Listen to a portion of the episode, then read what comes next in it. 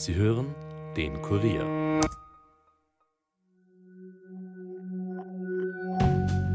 Hallo bei den Fakebusters. Mein Name ist Birgit Seiser und heute wandeln wir auf der Metaebene und treffen in unserem Special zwei Menschen, die wie wir versuchen, Licht in dunkle Verschwörungsmythen zu bringen. Alexa und Alexander sind mit ihrem Podcast Huxilla seit zwölf Jahren auf der Suche nach der Wahrheit. Was haben sie in den Jahren erlebt und wie verändert sich die Szene der Verschwörungstheoretiker? Bleibt skeptisch, aber hört uns gut zu.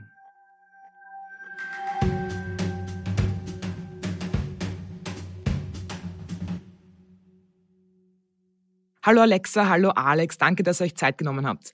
Äh, gleich einmal zum Einstieg. Ihr kommt beide aus der Wissenschaft. Wie hat es euch denn in die Welt der Verschwörungstheorien verschlagen? Ja, äh, über einen Weg, der sehr harmlos begonnen hat eigentlich, wenn man so zurückguckt. Wir haben am Anfang ähm, wirklich eher so schauen wollen, was an modernen Sagen so dran ist, warum Leute sich sowas erzählen. Also typische Geschichten wie die Spinne in der Yucca-Palme, ähm, was man halt so kennt. Und ähm, Alexander hat so ein bisschen die psychologische Seite interessiert und mich so die erzählforscherische Seite, so was für Motive stecken dahinter und so, wie alt sind die. Ähm, und dann haben wir irgendwann gemerkt, dass die Leute auch interessiert sind an Verschwörungsmythen. Und das ging aber wirklich erst ein paar Jahre los, nachdem wir das äh, angefangen haben. Und dann haben wir aber gemerkt, das wurde immer mehr. Und wir wurden immer politischer und auf einmal waren wir mittendrin im Geschehen und haben uns damit beschäftigt, warum sich diese Verschwörungsgeschichten so stark ausbreiten und ähm, was für kuriose Züge die so annehmen in letzter Zeit. Und wir haben damals, als wir begonnen haben, habe ich mal so in unserer internen Redaktionskonferenz am Küchentisch, glaube ich, vermutlich dann gesagt, wir machen das Ganze aber unpolitisch. Also das, da wollen wir gar nicht hingehen. Wir machen einfach nette Themen. Wir machen mhm. äh, Nessie und, und Bigfoot und, und Bermuda-Dreieck. Das sind tolle Themen. Die schauen wir uns wissenschaftlich an. Aber bloß nichts Politisches. Und wenn wir jetzt heute schauen, dass wir ja auch in Österreich mit österreichischen Schülerinnen und Schülern äh, Workshops gegen äh, antisemitische Verschwörungstheorien äh, machen, gerade überlegen, ob wir mal was zur russischen Propaganda machen, wie man das ent, äh, äh, entschlüsseln kann, dann sind wir von diesem ursprünglichen Küchengespräch meilenweit weg. Und das hat sich aber völlig organisch entwickelt, weil wir irgendwann festgestellt haben, das Politische spielt total rein in diese ganzen Erzählungen und diese Verschwörungserzählungen. Und äh, das war nie so geplant, jetzt ist es so und spätestens seit der Corona-Pandemie sehen wir ja auch, was das für eine gesellschaftliche und politische Relevanz hat. Das wollte ich auch gerade ansprechen. Im Moment reicht es nicht aus, nur über Nessie und andere Mythen zu sprechen. Man muss einfach auf die derzeitige politische Situation eingehen. Mhm. Wie sehr seht ihr euch selbst als Personen, die einen Lehrauftrag für die Öffentlichkeit erfüllen? Also um die Wahrheit auch in die Welt hinauszutragen. Mhm das, das ist mir persönlich in letzter Zeit immer wichtiger geworden.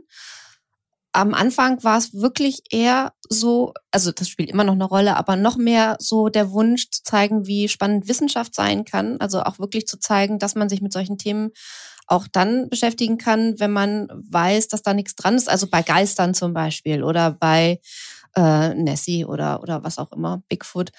Ähm, dass es wirklich toll sein kann, sich damit zu beschäftigen, auch wenn man eher so den wissenschaftlichen Blick hat. Ähm, was aber wirklich sich zeigt und was mir wirklich auch ein Anliegen ist, ähm, ist, dass diese Verschwörungsgeschichten eine solche Gefahr für eine freiheitlich-demokratische Grundordnung sind, dass wir wirklich aufpassen müssen, dass wir dem nicht auf den Leim gehen und dann auf einmal etwas kaputt machen, was wirklich kostbar ist. Also wir merken ja wirklich, wie zerbrechlich das ist ähm, gerade in letzter Zeit. Und deswegen ähm, liegt es mir sehr am Herzen, darüber zu sprechen. Und wir haben, als wir das dann irgendwann gemacht haben, haben Menschen zu uns gesagt, naja, dann, dann ist ja auch wichtig mit dem Internet und den ganzen sozialen Medien, das müsste ja auch an, an die Kinder und Schülerinnen und Schüler herangetragen werden, an Jugendliche. Und dem haben wir lange Zeit sehr auch zugestimmt und haben gesagt, ja, das ist wichtig, Medienerziehung, Medienpädagogik, obwohl wir das natürlich nie gelernt haben, aber diesen Aspekt auch zu vermitteln. Ähm, und haben dann irgendwann festgestellt, als wir dann angefangen haben, Workshops zu machen mit Schülerinnen und Schülern, dass dann sehr häufig auch der Satz kam von den Lehrern, eigentlich müssten wir das auch mal machen. Und dann haben wir uns mal umgeschaut in unserer Generation, in der Elterngeneration, in der Großelterngeneration. Und man stellt fest, wir haben immer so das Bild, wir müssen die Kinder behüten und beschützen. Die kennen sich aber relativ gut aus in den sozialen Netzwerken. Die wachsen damit auf. Das ist für die, für die allermeisten Normalität. Aber wir Älteren, zu denen wir uns jetzt inzwischen auch zählen, wir müssen hinzulernen. Also wenn es ein neues äh, Social Media äh, Tool gibt, äh, sei es TikTok, sei es Snapchat oder was auch immer, dann müssen wir uns das auch anschauen, weil wir ja schauen müssen, was passiert dort. Oder passieren da andere Dinge, passieren da, äh, sind da neue Muster, gerade im Kontext von Verschwörungserzählungen. Und da müssen wir jetzt lernen. Und dann versuchen wir natürlich dieses Wissen weiterzugeben. Und wir haben, glaube ich, unbewusst, und dann haben wir es irgendwann gemerkt und machen es weiter, bezogen wieder zurück auf den Podcast, festgestellt, dass wir im Grunde genommen in jeder Folge, die wir machen, Quellenkritik Menschen versuchen beizubringen. Also letztendlich geht es ja nicht darum, dass man eine Folge von unserem Podcast hören soll und alles glauben soll, was wir, was wir sagen, sondern wir wollen transparent darstellen, warum wir zu gewissen Schlüssen kommen, warum wir Dinge für wahrscheinlicher halten als andere Dinge. Und wir sagen auch, wo wir nachgeschaut haben und wie man strukturiert Dinge recherchieren und wo kann. wir Fehler gemacht und haben. Und wo wir Fehler gemacht mhm. haben, genau. Und wenn man damit offen und transparent umgeht, dann kann man das lernen. Und dann kann man irgendwann vielleicht auch unabhängig von dem Thema einer Folge sagen, das, was die da gemacht haben, kann ich bei einem anderen Thema anwenden. Und das ist ja eigentlich der Idealzustand, denn jeder soll ja mündig, medienkritisch und in der Lage sein, quellenkritisch äh, sich zu informieren. Das ist ja das Ziel, was wir haben müssen. Ich weiß ja nicht, wie es bei euch ist, aber die Fakebusters bekommen auch sehr viel Hate ab. Das ist klar, weil wir beschäftigen uns eben auch mit Themen, die sehr kontrovers sind. Wie geht ihr damit um? Äh, versucht ihr aufzuklären oder negiert ihr das komplett? Also es kommt immer drauf an. Also was die meisten Leute überrascht ist, wenn die uns in den sozialen Netzwerken anpumpen, das tun Trolle ja am allerliebsten. Also eine E-Mail schreiben ist ja schon eine etwas größere Hürde. Sind die meist sehr überrascht, weil wir ja kein Medienhaus sind. Wir bekommen kein Geld aus der öffentlichen Hand oder von sonst wo. Und äh, da kann es dann auch passieren, wenn ich einen schlechten Tag habe, dass ich genau im gleichen Tonfall zurückpumpe. Und das ist dann schon auch häufig so, dass die Leute völlig überrascht sind und sagen, wieso, wieso, wieso redest du jetzt in diesem Tonfall mit mir? Wo ich sage, ja, warum soll ich das nicht tun? Du hast ja angefangen. Also gleiches mit gleich Zeichen in dem Fall äh, zu vergelten, ein Stück weit. Versuche dann schon immer noch falsche Aussagen auch richtig zu stellen, aber ich bin inzwischen auch sehr schnell dabei, weil wir uns das leisten können, zu blocken. Also ich muss ja nicht meine Zeit mit jemandem verbringen, von dem ich weiß, dass ich ihn nicht überzeugt bekomme. Und inzwischen nach zwölf Jahren, wo wir das machen, haben wir sehr schnell ein Gefühl dafür, ob da irgendwas noch zu holen ist oder nicht, oder ob man da jemand verloren hat oder auch jemand, der absichtlich vielleicht gar nicht die Dinge meint, die er da schreibt, aber der gerne trollen möchte und deine Zeit binden möchte. Bei E-Mails ist es so, äh, wenn wir sie bekommen, äh, je nachdem. Also es gibt wirklich Menschen, die sind besorgt, jetzt auch gerade in der Corona-Pandemie, die Angst hatten, was ist denn mit der Kinderimpfung und, und ich höre da immer, dass der Herzmuskel sich eventuell entzünden kann und ich habe jetzt Angst und ich habe auch Angst um meine Familie. Da reagieren wir natürlich jetzt nicht drauf, dass wir sagen, blöde Querdenker, geh dich impfen und stell keine Fragen, sondern sagen das schon oder versuchen Informationen zu vermitteln Hinweise zu geben und auch nicht zu sagen, wir haben die Wahrheit, sondern schau mal hier, schau mal dort, schau mal dort. Ähm, da findest du die Informationen, auf die du dich verlassen kannst. Gleichwohl, wenn wir Dinge bekommen, die in die Nähe von, von also Beleidigung zeigen wir nicht an, das, dann würde ich nichts anderes mehr machen. Aber all das, was bei uns in Deutschland unter diesen Straftatbestand der Volksverhetzung oder auch Beschädigung des Andenkens des Holocaust geht, äh, das zeigen wir dann auch durchaus mal an. Ähm, da kommt natürlich nie was bei rum, weil die meisten E-Mail-Adressen anonym sind. So schlau sind sie ja dann, aber das lassen wir auch nicht stehen, sondern gehen da auch juristisch gegen diese Aussagen vor.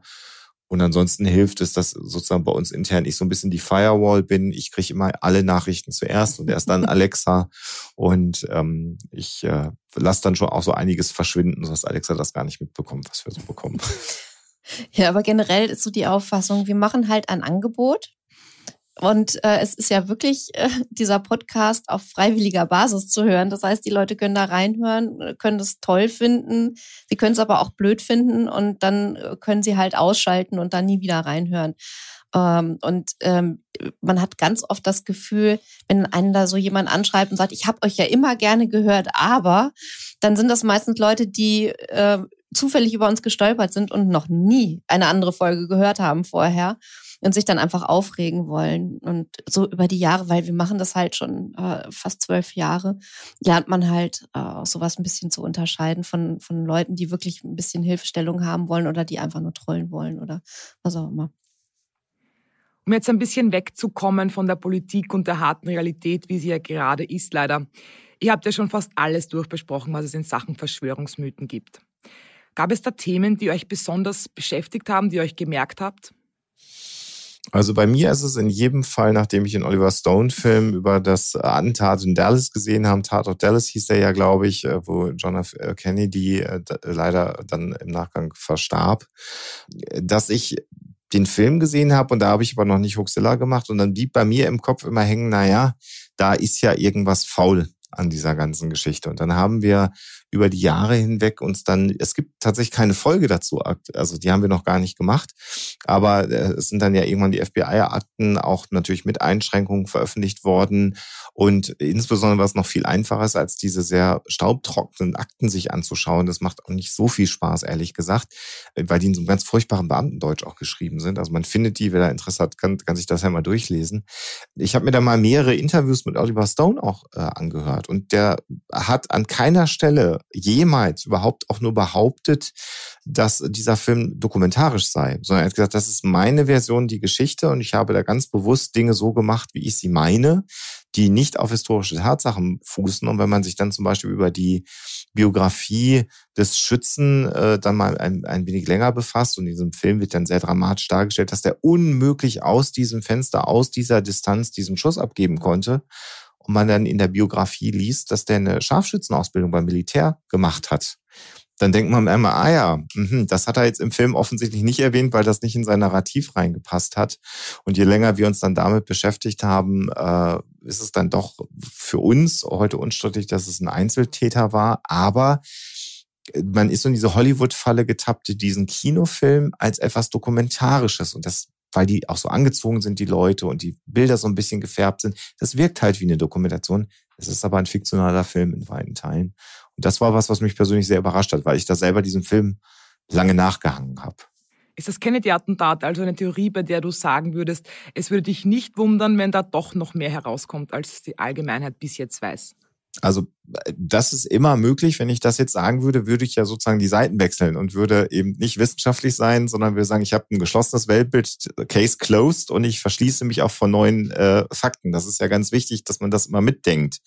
Ich würde aber aktuell behaupten, da muss schon sehr viel passieren, als dass die verlässlichen Informationen, die man über dieses Attentat hat, so sehr in Frage gestellt werden, dass man das nochmal neu aufrollen würde. Ich würde es für höchst unwahrscheinlich halten. Ich hätte vor ein paar Jahren, hätte ich dir sofort zugestimmt und gesagt, ja, wer weiß, wenn da noch die Akte gefunden wird, die sie vergessen haben zu vernichten. Naja, es, es werden ja laufend äh, Akten geöffnet, genau. die sozusagen, äh, oder wo die Personen dann äh, verstorben sind oder die dann eben verjährt sind und so. Ja. Und ich meine, vor ein paar Jahren hätten sie auch ein paar wieder freigegeben, Schwung großen ja. Schwung. Da ist aber jetzt auch nichts äh, Besonderes rausgekommen. Aber ähm, das ist wie mit dem UFO. Wenn das bei uns im Vorgarten landet, dann müssen wir natürlich auch anerkennen, dass wir uns geirrt haben in Bezug auf Aliens. Äh, und deswegen, wenn da Details ähm, rauskommen, die sozusagen der, der bisher äh, belegten oder gängigen Ansicht widersprechen, dann muss man das natürlich anerkennen, wenn die stichhaltig sind. Ich würde es aber in beiden Fällen, also Aliens im Vorgarten, als auch jetzt das Attentat, für sehr unwahrscheinlich ja. halten, sagen wir es mal so. Alexa, wie ist das bei dir? Gibt es ein Thema, wo du vielleicht denkst, ah, da könnte doch was dran sein? Jetzt schon länger nicht mehr, aber ich erinnere mich noch sehr gut ähm, an den ganzen Blair Witch Project Hype, damals noch in den 90ern.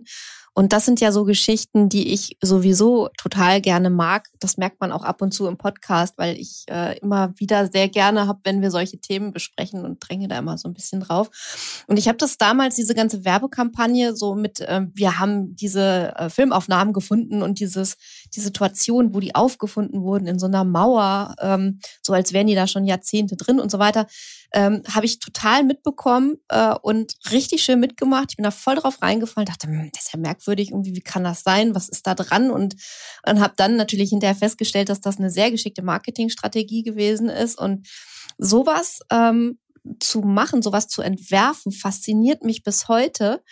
Und ich finde es einerseits toll, wenn Menschen ähm, das so kreativ nutzen und auch im Netz ähm, so ein bisschen mit, mit der Verschiebung von Realität und Fiktion spielen. Äh, das Ganze hat eine, eine sehr, sehr schöne Seite, eben diese Kreativität und, äh, und der Unterhaltungswert, der natürlich da zum Tragen kommt. Aber bei Verschwörungsmythen sieht man dann wiederum die Kehrseite der Medaille, dass solche Dinge auch ganz negative Auswirkungen haben können. Wir hatten ja zum Beispiel Erich van Deneken bei uns bei den Fakebusters zu Gast. Äh, das ist ja einer der bekanntesten Präastronautiker, die es gibt und ein sehr umstrittener Mann. Wir haben in der besagten Folge dann natürlich auch einen anderen Experten eingeladen, um das in einen Vergleich zu stellen. Wie ist es denn bei euch? Wie findet ihr die Experten und woher wisst ihr auch, dass ihr ihnen vertrauen könnt? Äh, ist das vielleicht für euch einfacher, weil ihr selbst aus der Wissenschaft kommt? Also am Anfang war es deutlich schwieriger zu finden, einfach weil man uns auch nicht kannte. Also vor zwölf Jahren, als wir angefangen haben, war es jetzt auch nicht so, dass das Wort Podcast alleine eine große Bedeutung für Menschen hat. Ne? Also inzwischen weiß, glaube ich, oder wissen viele Menschen, was ein Podcast ist. Äh, also es gibt ja die Skeptikervereinigung äh, in, in Österreich und Deutschland, also die Skeptiker, die GWUP und in Österreich ist es die GKD, Gesellschaft für kritisches Denken. Also da sind ja schon sehr wissenschaftsorientierte Menschen. Ähm, das waren häufig auch in der Vergangenheit Ansprechpartner von uns. Und grundsätzlich würde ich dir schon zustimmen, dass wir natürlich bei, bei dem Einladen von Gästen entweder sie aus irgendeinem Kontext mal kennengelernt haben, wo wir gesagt haben, das ist ein, ein, auch ein guter Erzähler, dem man auch zuhören möchte. Und heute gehen wir natürlich auch über Publikationslisten. Also dass du sagst, was hat denn der Mensch vielleicht wirklich zu dem Thema geforscht oder für Bücher geschrieben oder andere Dinge. Das schauen wir uns im Vorfeld äh, schon sehr ausführlich an. Das ist übrigens aber auch einer der Gründe, also Herrn von Deniken, da werden wir immer wieder gefragt, warum macht ihr kein Interview mit Erich von Deniken? Es bringt halt nichts, den zu interviewen, weil der ist ja wie so ein Pudding, den du nicht an die Wand nageln kannst. Er behauptet ja gar nicht so viel, sondern er stellt ja mehr Fragen. Darauf hat er sich ja inzwischen komplett zurückgezogen und der ist über seine vielen, vielen Jahre in den Medien rhetorisch so geschickt, dass der, wenn ich jetzt sagen würde, justiziabel, du kriegst ihn ja nicht dazu zu sagen, dass er sagt, ich glaube an Aliens. So einen Satz würde der ja niemals äh, sagen. Und insofern kann man das natürlich machen. Das ist sicherlich auch spannend, den mal zu treffen. Aber ich habe immer wieder von Menschen, die mit ihm Interviews geführt äh, haben, gehört, im Grunde genommen hätte ich mir das auch schenken können, weil das sind die gleichen Positionen, auf die er sich immer wieder zurückzieht. Und mit Fakten brauchst du dem eh nicht kommen. Da ist er rhetorisch viel zu geschickt. Und deswegen haben wir uns den zum Beispiel gekniffen. Da sagen wir, den müssen wir auch nicht interviewen, obwohl wir das immer wieder gefragt werden. Ja, das könnt ihr auch getrost bleiben lassen. okay. Aber wir wollten ihn eben einem Experten gegenüberstellen und anstatt die Theorie zur Präastronautik Klar. eben selbst zu erklären, hat das dann der Herr Deneken übernommen. Aber bleiben wir gleich dabei, skeptisch zu sein und auch anderen Menschen gegenüber skeptisch zu sein. Es gibt ja gerade durch Corona auch immer mehr Menschen, die plötzlich im nahen Umfeld ähm, sind und vielleicht plötzlich an Verschwörungstheorien glauben. Äh, was gebt ihr da für Tipps? Wie soll man mit solchen Menschen umgehen? Ja, also es ist immer schwierig, da allgemeingültige Strategien äh, den Menschen mit auf den Weg zu geben, weil es auch ganz stark, finde ich, auf die Situation ankommt, in der man da eventuell diskutiert. Ähm, man sollte vielleicht ähm, einmal abklopfen, wenn solche Sprüche kommen, wie ernst ähm, das Gegenüber diese Position meint. Also mal eine Frage stellen, das äh, erklärst du immer so schön, mal die Frage stellen, was müsste passieren, ähm, damit du von deiner Position abrückst, ähm, um einfach mal festzustellen, ob eine Diskussion überhaupt Sinn hat. Dann kann man natürlich mal ähm, einfach interessiert Fragen stellen. Woher hast du das? Was für Quellen waren das? Warum glaubst du denen und nicht einer offiziellen Behörde XY? Ähm, um vielleicht auch festzustellen, ob nicht noch was tiefer liegendes dahinter steckt. Also ob das wirklich nur so ein Nachplappern von irgendwelchen Dingen ist, die man so gehört hat und irgendwo aufgeschnappt hat, oder ob da vielleicht zum Beispiel ein sehr, sehr tiefgehendes Misstrauen gegen die Regierung oder so mitschwingt einfach um der Sache ein bisschen auf den Grund zu gehen. Also was man natürlich nicht machen sollte, ist äh, das Gespräch äh, mit äh, so etwas zu eröffnen wie, ich glaube, du spinnst. Äh, dann kann man natürlich schlecht weiterreden. Also man sollte sich da im Ton mäßigen. Man sollte aber äh, das Gegenüber, wenn es dann beleidigend wird, auch ruhig darauf hinweisen. Ähm, äh, oh, jetzt wird dein Ton aber aggressiv ähm, warum machst du das? Was, das hat doch gar nichts ähm, jetzt sozusagen mit der Diskussion zu tun. Warum ähm, verhältst du dich jetzt so, um einfach auch mal zu zeigen und äh, wirklich der Person den Spiegel vorzuhalten, wie sie auf andere wirkt gerade. Ähm, und wenn man dann sich gar nicht, ähm, wenn man gar nicht übereinkommt, ähm, dann, äh, das sagt die Nana Walzer äh, immer so schön, kann man sich auch zweinigen. Also man muss sich nicht immer einigen, man kann auch wirklich dieses Agree to Disagree dann äh, sozusagen als Endpunkt der Diskussion nehmen. Das ist häufig ein, ein probates Mittel, wenn man so an einer, an einer Kaffeetheke mit der Familie sitzt und dann gibt es irgendeinen, der dann so ausschert und dann auch so eine Diskussion an sich zieht, dass man dann einfach auch sagen kann, okay, das sehen jetzt hier viele anders am Tisch oder ich sehe es zumindest anders, was du sagst. Und das kannst du auch gerade nicht mit Fakten belegen, was du sagst. Aber lass uns doch jetzt hier das Thema beenden und über etwas anderes reden, weil sonst wir kommen nicht weiter. Dass dieses Zweinigen, das ist tatsächlich auch erlaubt. Natürlich ist nicht schön, gerade wenn es im familiären Kontext ist. Und was wir immer empfehlen, äh, weil wir häufig gefragt werden, bei mir sind es die Schwiegereltern oder die Großeltern oder was auch immer oder bei mir im Sportverein. Es gibt inzwischen ein Buch, das hat ein sehr guter Freund von uns geschrieben, der Holm Hümmler, gemeinsam das passt dann auch dem, oder schlägt den Bogen nach Österreich mit Ulrike Schießer von der Bundesstelle für Sektenfragen aus Wien. Äh, das heißt Fakt und Vorurteil. Und in diesem Buch geht es genau darum, wie man äh, mit Menschen kommunizieren kann, die eben mit solchen Verschwörungserzählungen anhängen und auch welche Erfolge man im Zweifelsfall erzielen kann und dass man auch ähm, vielleicht lernt, damit umzugehen, zumindest kleine Erfolge äh, zu erzielen in so einer Kommunikation, ohne dass äh, Verhältnisse komplett sich zerrütten. Und das empfehlen wir. Und äh, es ist ein tolles Buch. Und viele, denen wir das empfohlen haben, die haben das gelesen haben, gesagt, das hat mir wirklich geholfen, weil ich so eine Handreichung bekommen habe, äh, wie ich jetzt weiter kommunizieren kann, weil die Pandemie ja auch so furchtbar lange schon läuft. Und, und das ist jetzt nicht nach einer Woche vorbei gewesen, sondern ein Thema, was uns ja seit über zwei Jahren begleitet. Es gibt ja im Moment fast schon einen Boom von Verschwörungstheorien. Ihr seid seit zwölf Jahren dabei und mit dem Thema beschäftigt. Mhm. Äh, was hat sich eurer Meinung nach verändert?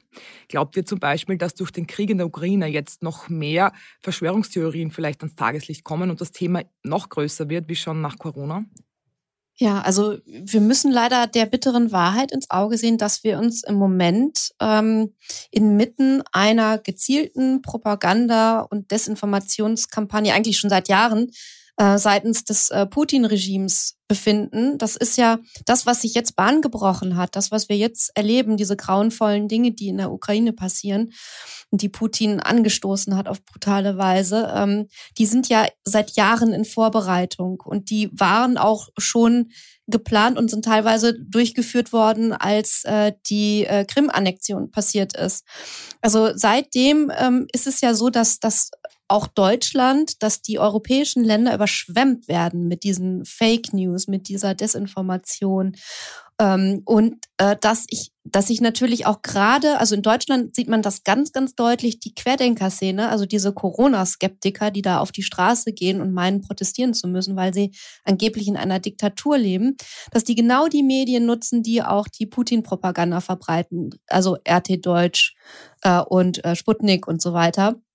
Und die schwenken jetzt, das merkt man gerade, um von diesem ähm, Protest gegen die Corona-Maßnahmen und dieses, es ist eine Pandemie und so weiter und so fort, äh, auf die ähm, Propaganda, was den Ukraine-Krieg angeht. Also diese ganzen furchtbaren Lügengeschichten, dass die Ukraine irgendwie Biowaffen entwickelt oder eine schmutzige Bombe oder dass es den Krieg gar nicht gibt, dass das alles Schauspieler sind. Äh, all diese furchtbaren Lügen werden von denen weiterverbreitet. Da wächst also diese Szene noch viel enger mit dem Putin-Regime zusammen eventuell sogar ohne es zu wissen, weil sie einfach diesen ganzen Mumpitz nachplappern. Ähm, und ich habe die dumpfe Befürchtung, das wird noch wesentlich mehr ähm, ein, zum Problem werden und äh, wird uns noch eine Weile weiter beschäftigen. Es war ja schon so, dass man hier in Deutschland so ein bisschen aufgeatmet hat und äh, gedacht hat, ach, die Demos, die werden immer kleiner. Jetzt gibt's noch diese Spaziergänge, aber naja, wenn die Pandemie jetzt erstmal vorbei ist, dann wird es wieder besser. Ähm, und ich fürchte, da müssen wir leider pessimistisch sein und sagen, das wird jetzt nahtlos in die nächste Phase übergehen. Ja, wir haben äh, früher immer gesagt, äh, weil wir das häufig gefragt wurden, auch vor der Pandemie schon, wie das denn so ist mit der Entwicklung von Verschwörungserzählungen und auch Verbindung mit dem Internet. Und da ist ein Satz, der ist heute immer noch richtig, dass in gesellschaftlich unruhigen Zeiten Verschwörungserzählungen Konjunktur haben. Also das ist ein Satz, dass wenn man in die Geschichte hineinschaut, sei es die äh, spanische Grippe, sei es die Weltwirtschaftskrise, sei es die Zeiten rund um die Weltkriege herum, immer dann haben Verschwörungserzählungen Konjunktur gehabt und sind hochgekocht. Äh, Jetzt haben wir ähm, 2000 ähm, äh, eins mit dem äh, Attentat auf das World Trade Center dann äh, das erstmal die Situation gehabt, dass äh, dieses Web 2.0 verfügbar war. Das heißt, es war viel einfacher, eigene Erzählungen der Realität zu verbreiten. Das ist sicherlich für Internet- und Verschwörungserzählungen eine Zeitenwende gewesen, wo sich ganz viel getan hat. Und jetzt äh, haben wir leider eine gesellschaftlich unruhige Zeit gehabt in der Pandemie, die abgelöst wird durch eine noch ja dramatischere, fast möchte ich sagen, gesellschaftliche unruhige Zeit. Nach, nach über 70 Jahren Frieden in Europa gibt es auf europäischem Boden wieder einen Krieg, was man hätte erwarten können natürlich, aber wenn es dann da ist, ist man davon geschockt. Und wir haben sicherlich die gesellschaftliche Aufgabe insgesamt, jetzt nicht noch mehr Menschen zu verlieren, die sich radikalisieren im Netz. Und das findet ja statt, das erleben wir ja jeden Tag und dafür ist das Netz sehr, sehr hilfreich. Aber gleichwohl ist es aktuell nicht eine Majorität. Es ist ein bestimmter Prozentsatz von Menschen, die geprägt sind von Anti-Amerikanismus, von ähm, Skeptizismus den, den Regierenden, den Herrschenden, wenn man so sagen will, gegenüber. Und der ist vielleicht jetzt ein bisschen mehr geworden. Wir müssen aber aufpassen, dass es jetzt nicht noch mehr wird. Und vor allen Dingen, es reichen ja ein paar Hochradikalisierte, die auch unter Umständen mit Gewalt, mit Waffengewalt unter Umständen ihre Ziele verfolgen wollen. Also Putschisten im Grunde genommen. Und da müssen wir natürlich sehr, sehr genau hinschauen, dass uns das nicht entgleitet. Und ich glaube schon, wenn irgendwann mal wieder etwas mehr Ruhe eintritt, dann wird das Thema auch wieder abflauen, aber es wird nie weg sein. Es wird uns immer begleiten. Und diejenigen, die sich jetzt sehr radikalisiert haben, die sich sehr reingestürzt haben, werden auch eine gewisse Zeit brauchen, um da wieder rauszukommen, wenn sie es überhaupt schaffen. Und deswegen sage ich immer so, äh, auch bei Vorträgen oder sonst wo, nach der Pandemie alle, die man blockiert hat, alle, die man auf Facebook entfreundet hat, nochmal durchgucken, ob da wirklich alte Freunde dabei sind, Freundinnen, äh, mit denen man früher einen guten Kontakt hatte und denen vielleicht noch mal eine Chance und eine Hand zu reichen, wenn die Zeiten wieder ruhig sind, weil wenn alle sie blockiert haben, dann haben sie nur noch diese radikalisierten Kreise als Freundeskreis und sie haben niemanden, der sie eventuell auch zurückholt oder der ihnen das Angebot macht, komm doch wieder zurück äh, auf die helle Seite der Macht, mal pathetisch gesprochen. Ähm, das muss jetzt nicht jeder Facebook-Freund oder, oder jeder Twitter-Follower gewesen sein, dass man die durchguckt, aber die, die, die früher einmal nahe standen, das Angebot sollte man durchaus nochmal machen, einfach um zu vermeiden, dass wir sie komplett verlieren aus der Mitte der Gesellschaft. Jetzt sind wir beim Netz und bei 2.0. Ähm, wie schafft ihr es eigentlich, normal zu bleiben? Ich bin zur Recherche zum Beispiel in Telegram-Gruppen dabei und muss da mitlesen und man denkt sich dann schon, oh mein Gott, äh, was wird da verbreitet? Und die Leute glauben das ja auch dann. Äh, wie schafft ihr es sozusagen, euren Kopf frei zu halten? Mal besser, mal schlechter und mit Pausen dazwischen. Also ich weiß genau, was du meinst. Ich habe das auch versucht, äh, mich da immer mal wieder zu informieren, weil ist schön und gut, wenn man dann einen Artikel von einem guten Journalistin, der guten Journalistin ähm, liest, äh, die das aufbereiten. Ähm, aber manchmal ist es natürlich auch cool, in diese Telegram-Gruppen selber reinzuschauen, einfach um, wissen, um zu wissen, was gerade aktuell ist, was da so abgeht. Das, also das ertrage ich aber wirklich nur immer ganz sporadisch, mal äh, hier, mal da. Und ich mache wirklich, und jetzt gerade erst äh, in den letzten Wochen versuche ich mich zu informieren, aber auch wirklich mal äh, Pausen zu machen zwischendurch. Also zu sagen, okay, ähm, zweimal am Tag äh, kann man sich das geben, kann man mal schauen, ähm, was so los ist. Äh, und dann ist es aber auch gut. Oder wirklich mal sagen, ich mache jetzt mal zwei oder drei Tage ähm, Pause, weil man muss ja auch schauen, dass man äh, weiterhin funktional bleibt und ähm, selber seinen Job machen kann und da irgendwie nicht sich selber wehtut. Ähm, und ähm, danke fürs Kompliment normal. Das ist mitunter auch strittig, ob wir noch normal sind. Also da gibt es ja auch mehrere Meinungen auf der Welt über uns. Aber äh, tatsächlich dieses Thema Psychohygiene, das muss man ganz aktiv betreiben. Äh, und das fällt uns auch zunehmend schwerer, je länger jetzt diese, diese Pandemie, Zeit der Isolation, jetzt kommt der Krieg noch dazu. Äh, das geht natürlich auch an uns nicht spurlos vorbei. Ich finde es aber auch wichtig, dass man das mal sagt, weil man sollte ja auch als dreidimensionaler Mensch nach außen sichtbar sein und Menschen darf es auch mal schlecht geben. Wir leben ja auch in einer Gesellschaft, wo es eigentlich mal allen gut gehen muss und es muss immer auf Instagram bling bling sein und es darf niemals jemandem schlecht gehen. Das ist auch nicht richtig, weil so sind Menschen nicht. Menschen geht es auch mal schlecht. Und wir haben das große Glück, dass wir ein großes Netzwerk von Menschen inzwischen kennen und haben, die ähnliche Dinge tun. Man tauscht sich da natürlich hinter den Kulissen auch aus. Und äh, seit zwei Jahren haben wir ja das, das Format Ferngespräch auf Twitch, wo wir einmal in der Woche so einen Live-Talk machen mit, mit vielen Experten zusammen. Und das ist auch ein Stück weit für uns so eine Art Selbsthilfegruppe geworden, weil wir da natürlich da dann einmal in der Woche ähm, in Anführungsstrichen mit vernünftigen Leuten auf, auf, auf, auf einer rationalen Ebene über, über Themen äh, diskutieren. Und das ist etwas, was uns auch von der Community genauso zurückgespiegelt wird, die dann auch sagt, es ist so schön, einmal in der Woche sozusagen, das ist wie einmal durchlüften, ähm, besonnen über Themen zu sprechen, was ja nicht heißt, dass wir mit allen Entscheidungen der Regierung einverstanden sind oder dass wir alles super toll finden, was auf der Welt passiert, aber man muss es halt besonnen diskutieren. Und auch wenn man unterschiedlicher Meinung ist in der Sendung, mal einen Diskurs zu betreiben, wo man sagt, da bin ich jetzt nicht deiner Meinung und der andere sagt, ich komme trotzdem nicht mit dir überein und dann ist es aber trotzdem gut, weil das ist ja auch Demokratie. Wir dürfen ja auch unterschiedlicher Meinung und Ansichten sein und auch politisch unterschiedliche Ansichten sein, solange wie es eben im Großen und Ganzen demokratisch ist. Da gehört das ja hin. Und das hat uns in der Pandemie auf alle Fälle geholfen. Und jetzt gucken wir mal, irgendwann muss das ja mal alles vorbei sein. Und dann äh, gibt es wieder neuen Input auch anderer, auf anderer Ebene.